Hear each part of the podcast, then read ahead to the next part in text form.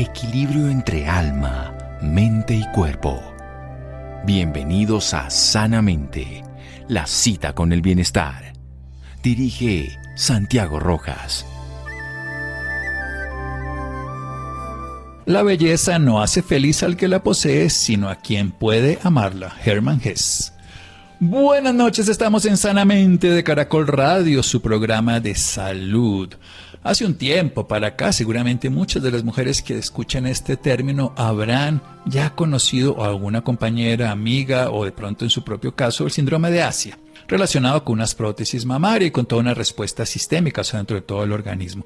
Por eso se ha ocurrido de una manera frecuente lo que es explantación, esta actitud médica de retirar unas prótesis mamarias y generar una reconstrucción de alguna manera. Para eso vamos a contar con un experto en el tema. Él es el doctor Fabio Campo. Él es cirujano plástico, más de 20 años de experiencia en la práctica clínica, pertenece a la Sociedad Colombiana de Cirugía Plástica, como debe ser cualquiera de los cirujanos plásticos que ustedes vayan a buscar, por favor. Primero vea que realmente es una persona que ha estudiado, y este en este el caso el doctor Fabio Campo, por supuesto, por descontado, pero además él ha sido galardonado como premio al mejor cirujano plástico de cuerpo. Toda una eminencia Doctor Fabio Campo, buenas noches y gracias por acompañarnos.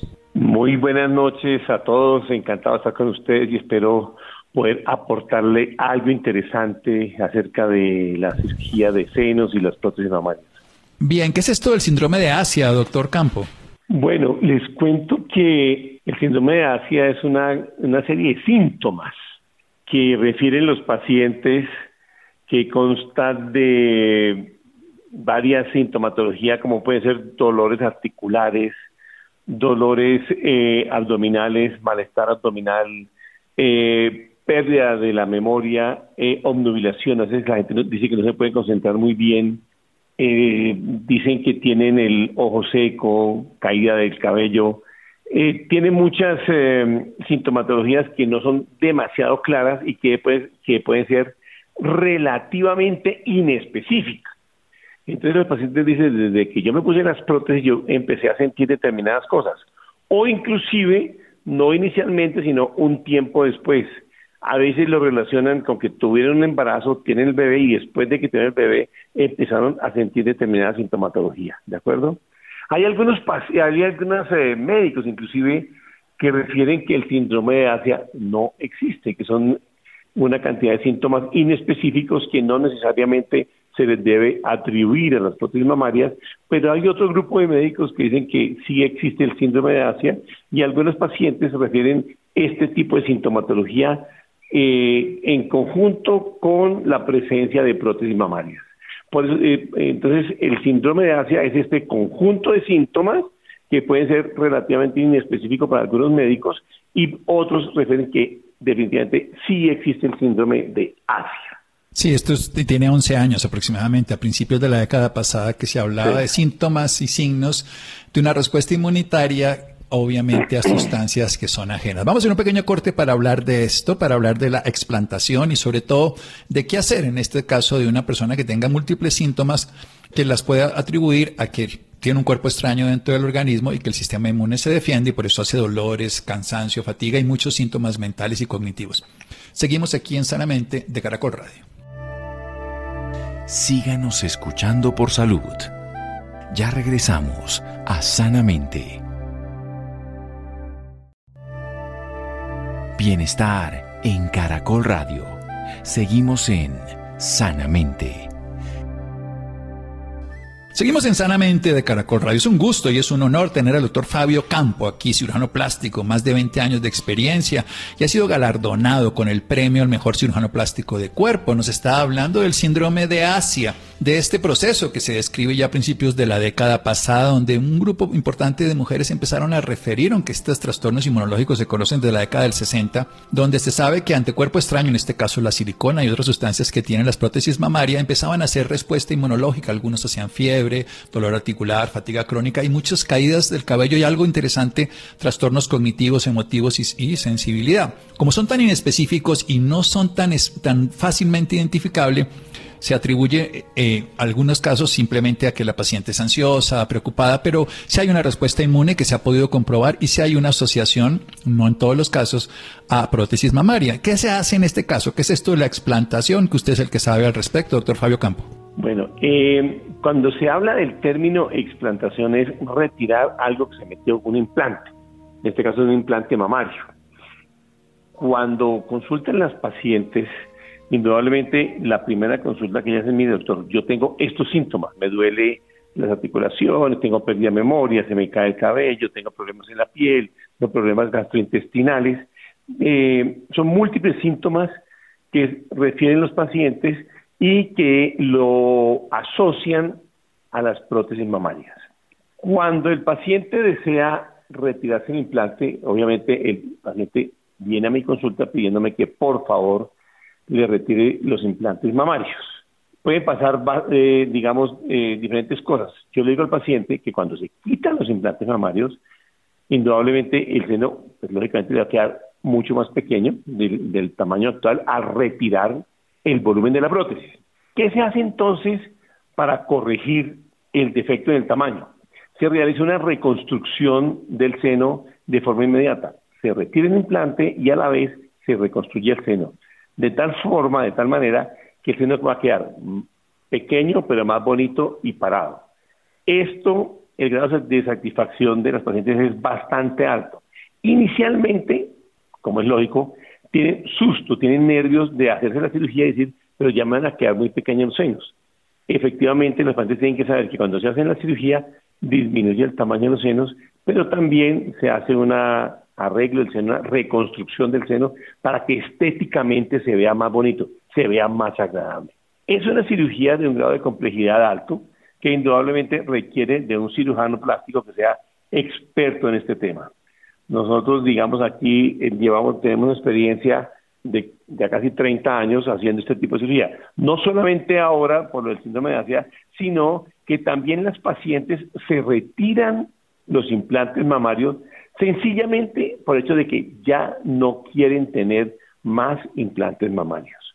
Cuando una paciente se pone un implante mamario y tiene 20 o 22 años o 25 años, el tiempo va pasando. Después de determinada edad, tienen 50 o 55 años dicen, yo ya no quiero esto, yo ya quiero quitarlo de mi cuerpo, ya no me interesa, yo ya no quiero tener más prótesis eh, mamarias. Y estas otro de los motivos por los cuales uno realiza explantaciones. No solamente por el síndrome de Asia, sino porque los pacientes también se cansan de tener implantes mamarios. Dicen, yo ya no quiero eso. Eso lo quería yo en una época de mi vida, pero en este momento no lo quiero. Entonces, las explantaciones ese es un deseo real del paciente y yo como cirujano plástico pues estoy en la capacidad de retirar el implante y, el implante y hacer una reconstrucción para darle una un aspecto lindo y deseable a los senos. Bueno, doctor Campo, vayamos a lo del síndrome de Asia y cuando quitan las prótesis mamarias, ¿hay algún cambio en la paciente? Antes de hablar del resultado estético, conozco varios casos y por eso lo llamé de algún par de pacientes casualmente que se les ha hecho la explantación y quedaron mucho más felices desde el punto de vista estético. Pero hablemos desde la otra parte, desde la parte cognitiva, la caída del cabello, los dolores articulares y todos estos síndromes o todos estos síntomas que el síndrome, incluso como fatiga crónica, que muchas lo refieren de Asia.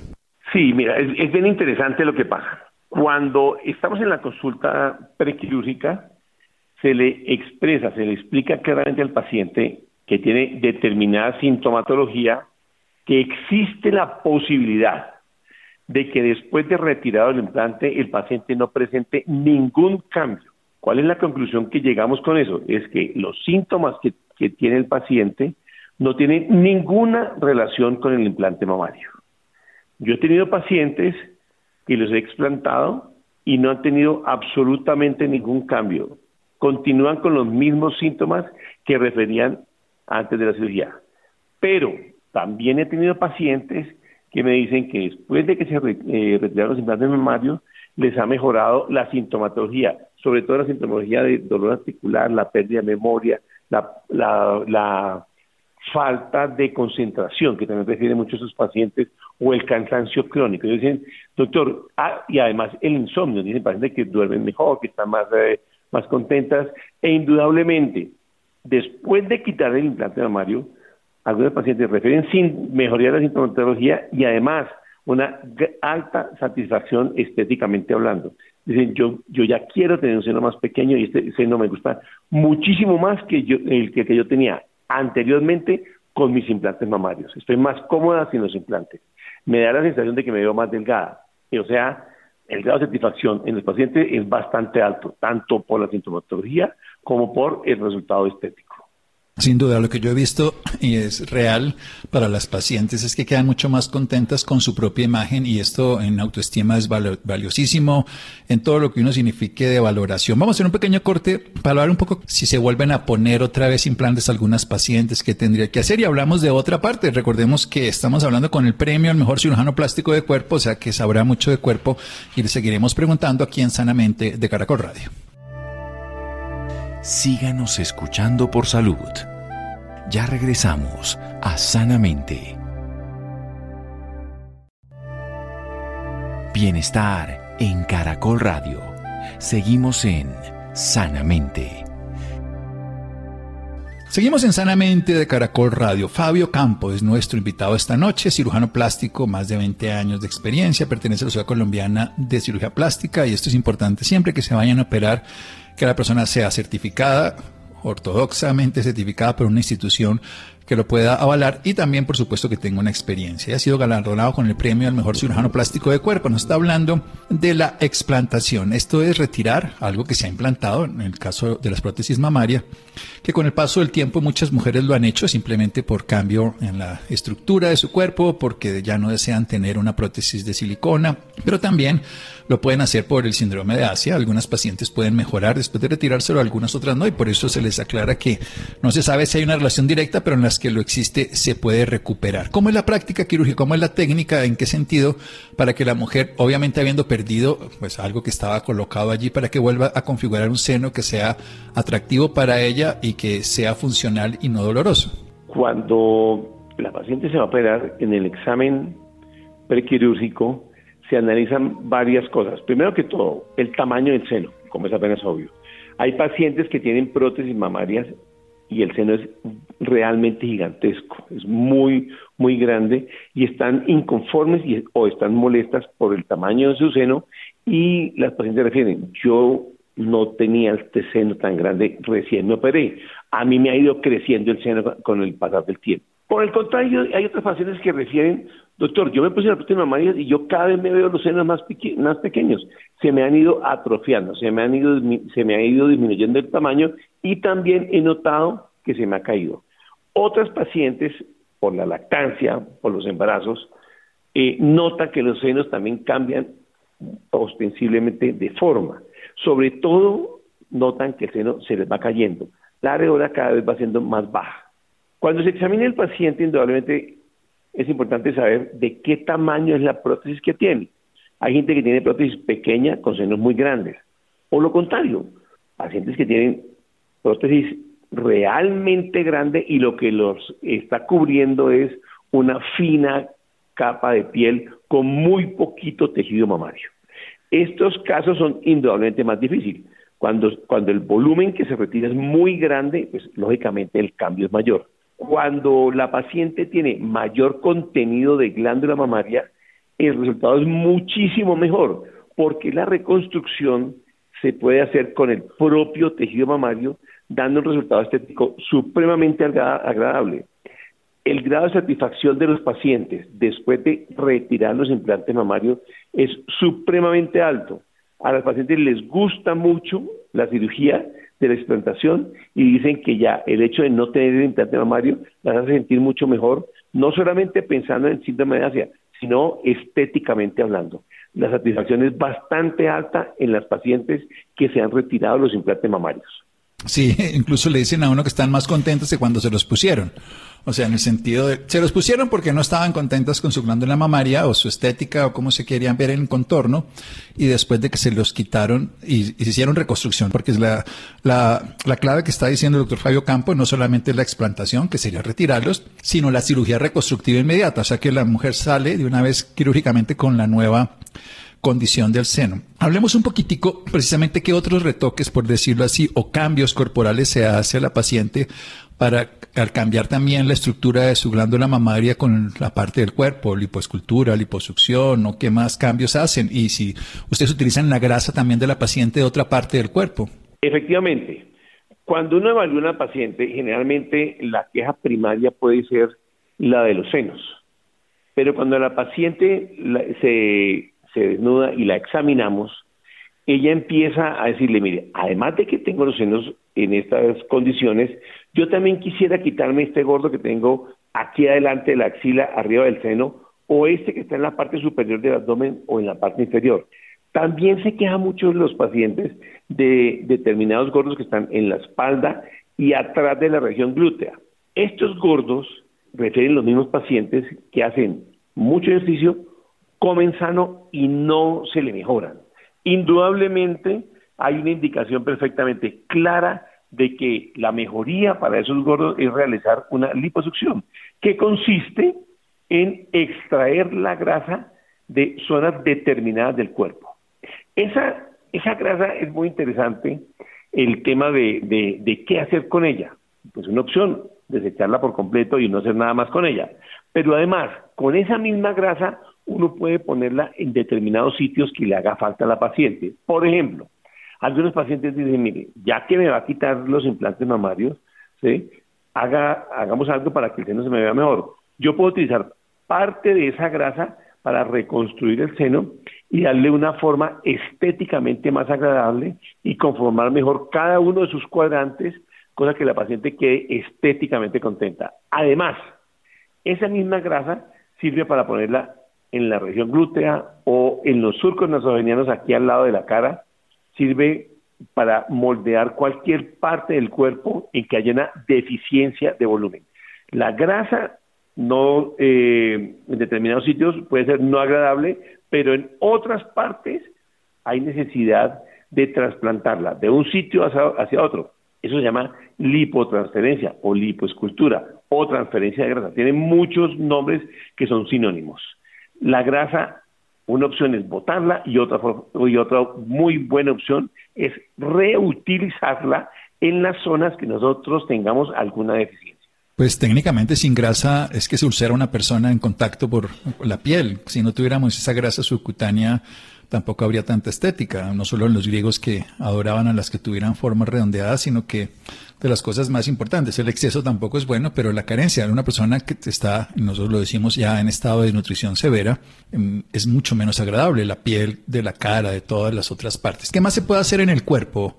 Doctor Fabio Campo, en cuanto a cantidades de sustancias que se aplican a las personas y vemos todos estos síndromes ahí sí, producto de sustancias inadecuadas, ¿qué se puede aplicar en el cuerpo y qué no se puede aplicar? Nosotros como cirujanos plásticos tenemos como primera opción para aplicar en determinadas áreas la grasa autóloga, o sea, quitar grasa de un sitio y pasarla para otro. Para nosotros esta es la mejor opción. Es una opción que requiere hacer una liposucción de un sitio, procesar la grasa e implantarla o ponerla en el sitio que nosotros queremos mejorar estéticamente para realizar eh, eh, procedimientos que ya son mucho más pequeños, mucho más puntuales, por ejemplo, algún tipo de arrugas finas en la región facial, hacia al lado de la boca, al lado de la nariz, que se crea un surco grande que nosotros llamamos el surco nasogeniano. En esa zona, eh, la primera opción siempre es colocar grasa. Y otra opción es colocar ácido hialurónico. El ácido hialurónico viene en una pequeña jeringa que es aproximadamente de un centímetro cúbico, es, poquito, y se pone por debajo de la piel eh, corrigiendo el defecto, la pronunciación, el hueco que tiene en estas áreas donde se necesitan. El ácido hialurónico tiene una gran ventaja, que es muy simple de poner y es muy rápido y no requiere otro procedimiento como es la lipoinyección, que, que requiere sacar la grasa, procesarla y ponerla en el sitio. Pero a nosotros, como ciudadanos plásticos, ciudadanos plásticos, indudablemente nos gusta mucho más la grasa, a pesar de que es un procedimiento más engorroso, un poco más difícil. Pero preferimos lo natural para el cuerpo, mucho más eh, sano poner uno grasa del propio cuerpo, pasándola de un sitio a otro en donde haga falta. Bueno, y además es que es la propia, no hay resistencia, no hay inmunidad alterada. Esto es interesante y yo quiero hacer énfasis en lo que usted decía. Un centímetro es lo que se coloca. Uno ve, no, me colocaron 20 centímetros de ácido hialurónico. Cuando alguien le cuenta a uno eso, uno ya sabe que lo que le están colocando no es eso, no lo pagaría. Y el daño, ¿qué ocurre cuando se colocan sustancias diferentes a esta que además el cuerpo produce? Hay que decir que el cuerpo, la grasa es propia y el ácido hialurónico el cuerpo lo produce. Este no, pero, pero sí produce esa condición. Ya cuando hablamos de otro tipo de sustancias que indudablemente nosotros nunca recomendamos, sí, que son sustancias que se ponen y que son permanentes el ácido hialurónico después de un tiempo se degrada y se va quitando. Las otras sustancias como los biopolímeros que todos los hemos oído nombrar, eh, desafortunadamente nos crean muchísimos dolores de cabeza y se han utilizado durante muchísimos años para corregir defectos, sobre todo en la región glútea, es donde más lo ponen, aunque a nivel facial también lo ponen en el surco nasogenanos, en la pata de gallina y en la frente. Inclusive hay personas que lo ponen en las pantorrillas y en los muslos, pero eh, nosotros no recomendamos este tipo de sustancia. Creemos que para, para lo que hemos visto nosotros a través de los años es que los biopolímeros son sustancias que no se deberían usar. Tenemos muchos pacientes que sufren de graves enfermedades debido al uso de biopolímeros. Los biopolímeros no son recomendados. Nosotros hemos hablado hasta el cansancio de no aplicar biopolímeros y no dejarse aplicar biopolímeros. Indudablemente, cuando hay defectos grandes y lo quieren corregir con ácido hialurónico, eso no es posible. ¿Por qué no es posible? Porque el ácido hialurónico viene en presentaciones muy pequeñas y muy costosas. Los eh, biopolímeros se colocan grandes volúmenes, grandes volúmenes y el costo indudablemente pues, es mucho menor, pero no es recomendable usar este tipo de, sustancia. Inclusive, hemos oído de pacientes y hemos visto pacientes que se han eh, inyectado aceites, glicerinas, parafinas, silicona inyectable para uso industrial, que indudablemente nada de eso se debe hacer.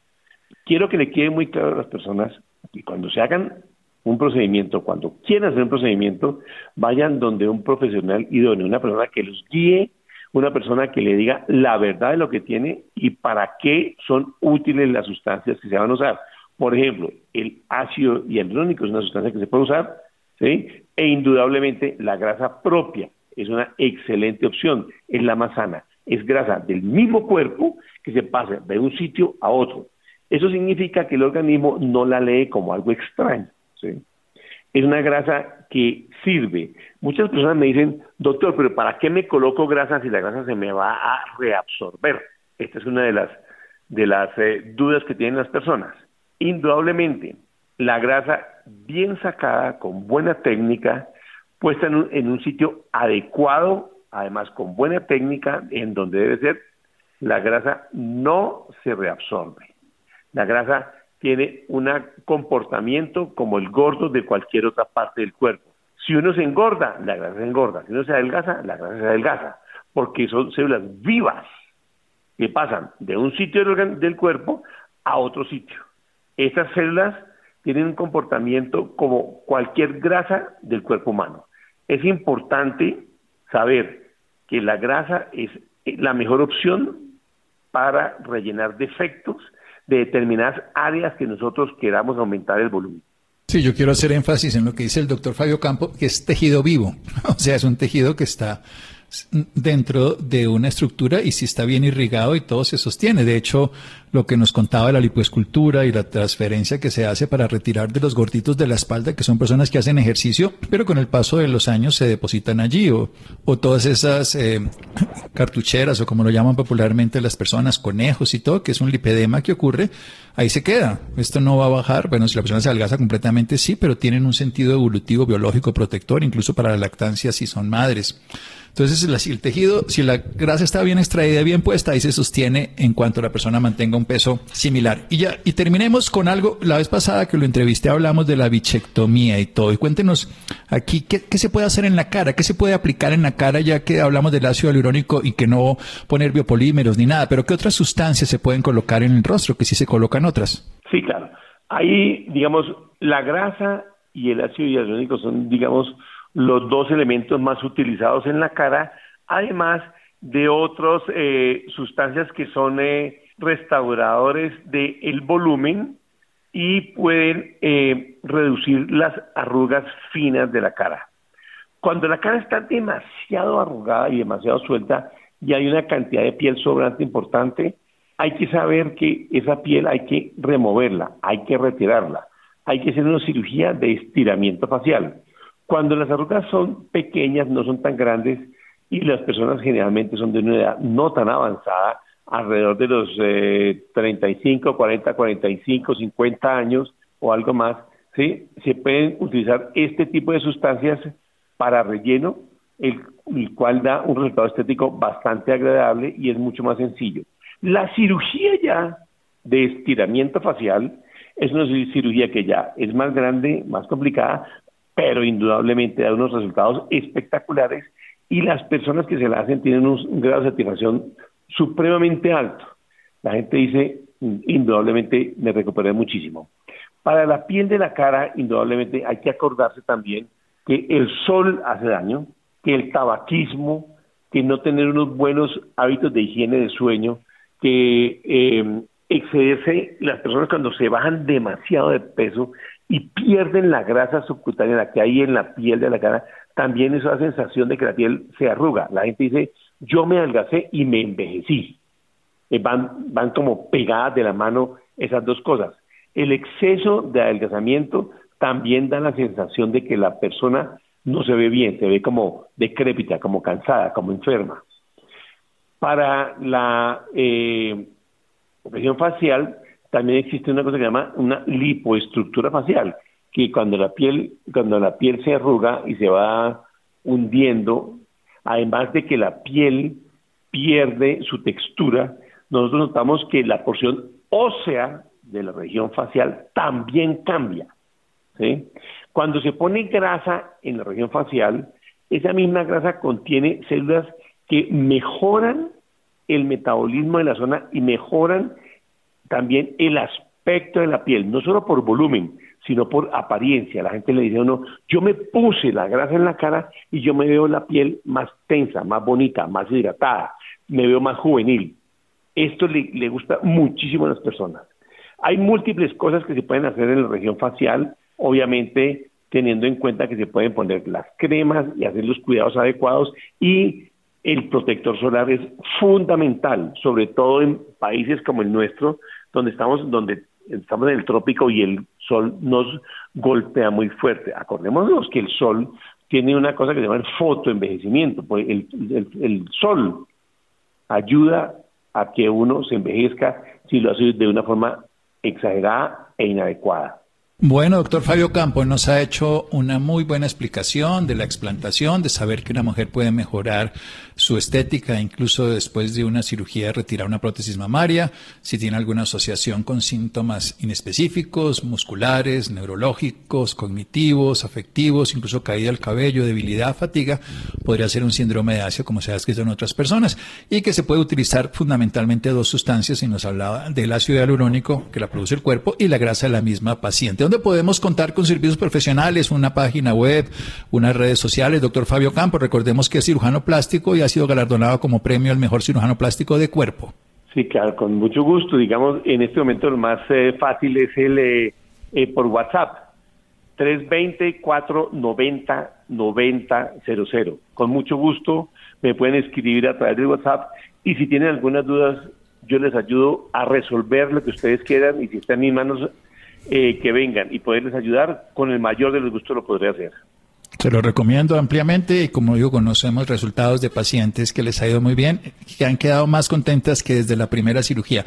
Algo que me llamó la atención, que llegaban más felices con un seno más pequeño, más adecuado a su cuerpo, porque terminaba siendo mucho más desde el punto de vista práctico, autoestima, autovaloración, bienestar y salud. Doctor Campo, muchísimas gracias. Con mucho gusto, mi doctor, encantado de servirle. Si hay alguna duda, si quieren eh, ahondar en algún otro tema, por favor me escriben. Con mucho gusto yo les eh, doy la información necesaria.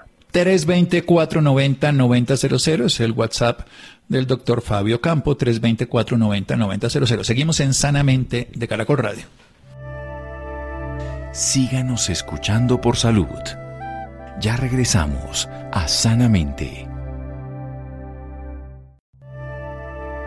Bienestar en Caracol Radio. Seguimos en Sanamente. Seguimos en Sanamente de Caracol Radio. Dejamos al doctor Fabio Campo, nuestro médico cirujano, especialista en cirugía plástica. Las interesadas, los interesados pueden llamar al 320-490-9000, 320-490-9000. Es un WhatsApp, pueden llamarlo en horario que sea obviamente diurno. Bien, precisamente al respecto, Isidro tiene una nota. ¿Cómo escoger un buen cirujano plástico? La importancia de colocarse en buenas manos. Adelante Isidro, buenas noches. Muy buenas noches, doctor Santiago, y muy buenas noches a todos nuestros oyentes. Hoy vamos a hablar de una campaña muy interesante, es la campaña Espejos, Espejismos y Realidades. Una campaña que busca hacer una respuesta a las malas praxis de las cirugías plásticas y los estereotipos que de alguna forma hemos creado sobre la belleza. Por eso hemos decidido invitar a Esteban Jaramillo del Río. Él es cirujano plástico estético y reconstructivo y además es quien lidera esta importante campaña. Doctor Esteban, muchísimas gracias por estar con nosotros en Sanamente. Muy buenas noches. Buenas noches y muchas gracias a ustedes por la invitación. Doctor, yo quiero que empecemos por esta campaña. ¿Por qué nace esta campaña y por qué decimos que es como una respuesta a la mala praxis de la cirugía plástica? Bueno, esta campaña eh, que nació hace ya varios meses, eh, nace precisamente por una preocupación personal eh, de ver, en, digamos, la situación del país en torno a la cirugía estética y a varias problemáticas pues que, que estamos viendo desde hace bastante tiempo. Una de ellas son las, pues digamos, las altas tasas de complicaciones que se han asociado a personas que se han realizado procedimientos estéticos en clínicas de garaje y en otros lugares y también a la desinformación que hay alrededor de toda la cirugía plástica, es decir, de, tantas opciones que encuentra la gente cuando se mete a sus redes sociales o, a Google, eh, pero sin que tengan, digamos, un, criterio o, que tengan una, certeza de la veracidad de esa información.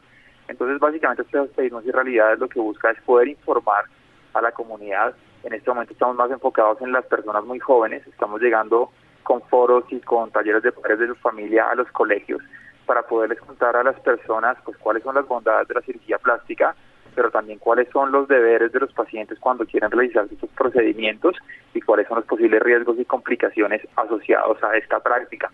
Doctor Esteban, ¿qué debemos tener en cuenta a la hora de decidir hacernos una cirugía plástica? Y se lo digo porque quizás eh, cuando hablábamos ahorita de clínicas de garaje o cuando decía usted ese término, esto también se da a veces por temas de economía o porque quizás no, no sabemos bien qué es lo que debe tener un cirujano plástico con el cual yo decida hacerme un procedimiento. Pues yo creo que es una combinación de factores. Sí es cierto que muchas personas cuando, cuando están buscando hacerse un procedimiento estético, eh, el factor principal para escoger un cirujano plástico puede ser el, el costo del procedimiento. Y muchas veces por esas razones pues terminan, digamos, consultando a, a personal no idóneo para realizar este tipo de intervenciones. Sin embargo, como lo decía también yo ahorita, eh, hay otro factor muy importante y es la desinformación. Es, es qué, tanto estoy recibiendo yo, eh, digamos, como continuamente sobre los procedimientos, sobre las ofertas que hay, pero no tengo la certeza de que es el lugar en el cual van a realizar la cirugía plástica o, la persona que la va a hacer, si sea una persona capacitada. Y adicionalmente, pues a, esto también hemos visto en, noticias anteriores, pues todos los, problemas que hay, eh, la falsificación de títulos, las personas que hacen pasar por cirujanos plásticos sin serlo, y, el criterio de las personas también pienso yo que muchas veces no está fundamentado en las mejores razones. A veces las personas escogen un cirujano plástico por el número de likes o de seguidores que tengan en sus redes sociales y no se toman el tiempo para, para preguntarse en dónde fue entrenado este doctor, si es realmente un cirujano plástico, cuál es su experiencia, cuáles son los procedimientos en los cuales es un experto y en cuáles no. Así es que pensaría yo que es una falta, digamos, de tal vez de interés por, por algunas de las personas que, que terminan siendo pacientes, también una falta de regulación muchas veces por las entidades de salud, eh, porque también hemos sido testigos de cómo se han practicado procedimientos de este tipo en lugares que no tenían, digamos, las credenciales o las habilitaciones para poder hacer este tipo de intervenciones. Todos los países, generalmente los, las especialidades médicas están agremiadas en sociedades científicas. En el caso de Colombia, pues eh, la Sociedad Colombiana de Cirugía Plástica es, si es la entidad o la agremiación médica y científica en donde estamos pues la mayoría de cirujanos plásticos certificados Doctor, ¿se puede dar el caso que una persona que quiera hacerse una cirugía plástica no sea candidata a la misma? O sea, que por alguna razón los cirujanos digan no, porque desde afuera se tiene una concepción desde la cirugía plástica un poco muy diferente a lo que realmente es, ¿no? Sí, eh, y es decir, esto pasa con mucha frecuencia. A nuestros consultores llegan muchas personas precisamente porque están buscando la, la orientación de un experto en el tema que muchas veces tienen unas expectativas que no pueden cumplirse o que su condición de salud también contraindica el procedimiento. Entonces hay, hay guías para diferentes cosas establecidas, pero le voy a dar algunos ejemplos.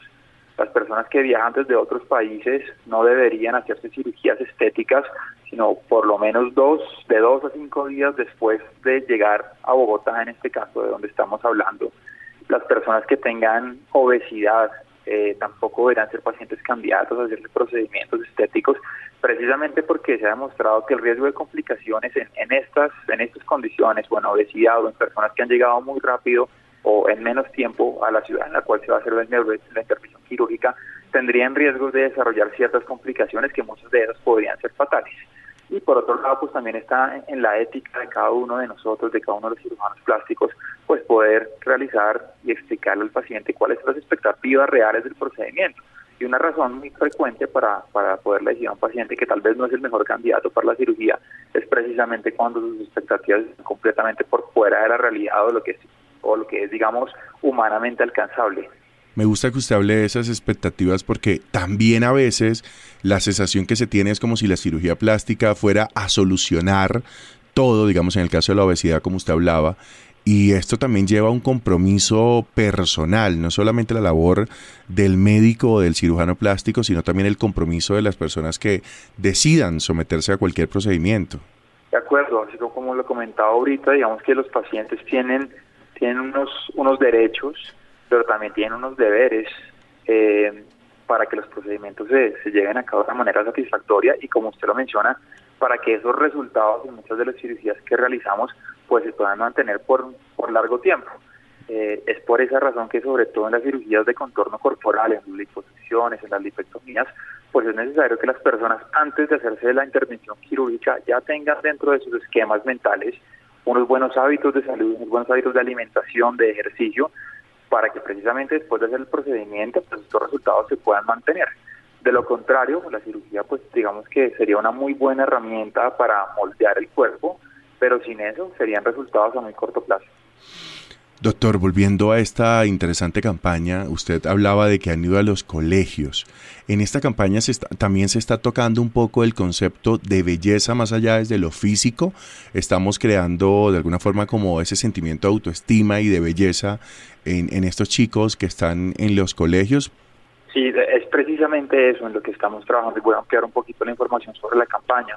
Eh, bueno, Estados Unidos en realidad se inició como una iniciativa propia personal por la problemática de la cual estamos hablando ahorita, por las complicaciones, por, por el uso, digamos, eh, exagerado de, publicidad y, de desinformación.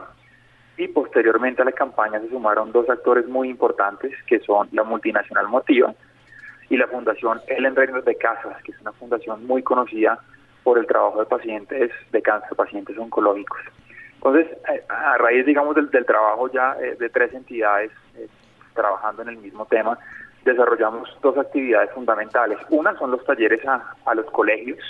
Estamos visitando colegios para, pues, para contarles precisamente qué es lo que hace el cirujano plástico, contarle, como usted decía al principio, que esto no es solamente cirugía estética, sino también reconstructiva, explicarles cuáles son los beneficios y hay una campaña, hay una parte importante de la campaña que es precisamente esto que está, está mencionando y es cuáles son las razones adecuadas para uno hacerse una cirugía estética.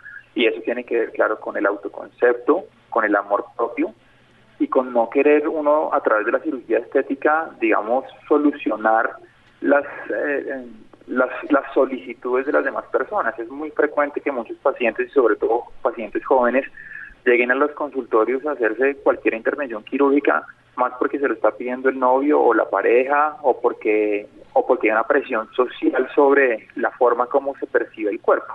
Mm. Y, y, de lo que estamos en lo que estamos trabajando nosotros precisamente es en que las personas tengan la, la capacidad de tomar la decisión por ellos mismos, sabiendo que claramente la cirugía plástica nos ayuda muchísimo con la autoestima, es una herramienta poderosísima en el momento de, digamos, de, de mejorar las emociones y la percepción del cuerpo, pero no va a cambiar la persona, no se convierte una persona en otra simplemente por hacerse una, una cirugía estética y las, las cosas que haya de fondo más emocionales, pues habrá que trabajarlas emocionalmente. Adicionalmente estamos emitiendo un podcast que es, que es la parte también informativa de la campaña y este podcast lo estamos emitiendo cada 12 días por nuestras redes sociales, las de Motiva de la Fundación y las mías, y en este podcast pues estamos invitando a muchas personas expertas en el tema para que nos hablen no solamente de cirugía plástica, sino también hemos invitado a psiquiatras para que nos hablen de esta parte emocional, para que nos hablen también, por ejemplo, de una cosa que se llama el trastorno dismórfico, que son esas personas que quieren realizarse cirugías plásticas todo el tiempo y que nunca están satisfechas con lo que ven en el espejo. Y de esta manera hemos también invitado a, pues, digamos, especialistas en diferentes temas relacionados con la cirugía plástica para dar una información un poco más más detallada, un poco más humana sobre la especialidad y nos han acompañado también algunas, algunos influencers, algunas personas de la farándula que a través de su experiencia personal pues nos ayudan a contar toda esta parte y, termina siendo, creo yo, más digerible y más amena para las personas que lo están escuchando. Qué bueno, porque además estamos hablando de la belleza tanto emocionalmente como físicamente y creo que ahí es donde tenemos que apostarles todos. Eh, doctor Esteban, muchísimas gracias por estar con nosotros aquí en Sanamente. A ustedes muchísimas gracias por el espacio. Eh, si me lo permiten, les dejaría el lugar en donde la gente puede eh, ver el podcast que estamos emitiendo, que es a través de nuestras redes sociales, a través de nuestra cuenta en Instagram, que es Belmed, b e l m e d punto cirugía plástica. Bueno, muchísimas gracias por estar acá con nosotros. Feliz noche. Muchas gracias. Hasta luego. Gracias, Isidro. Gracias, Ricardo Bedoya. Gracias, Mario. Quédense con la voz en el camino con Ley Martín. Caracol piensa en ti. Buenas noches.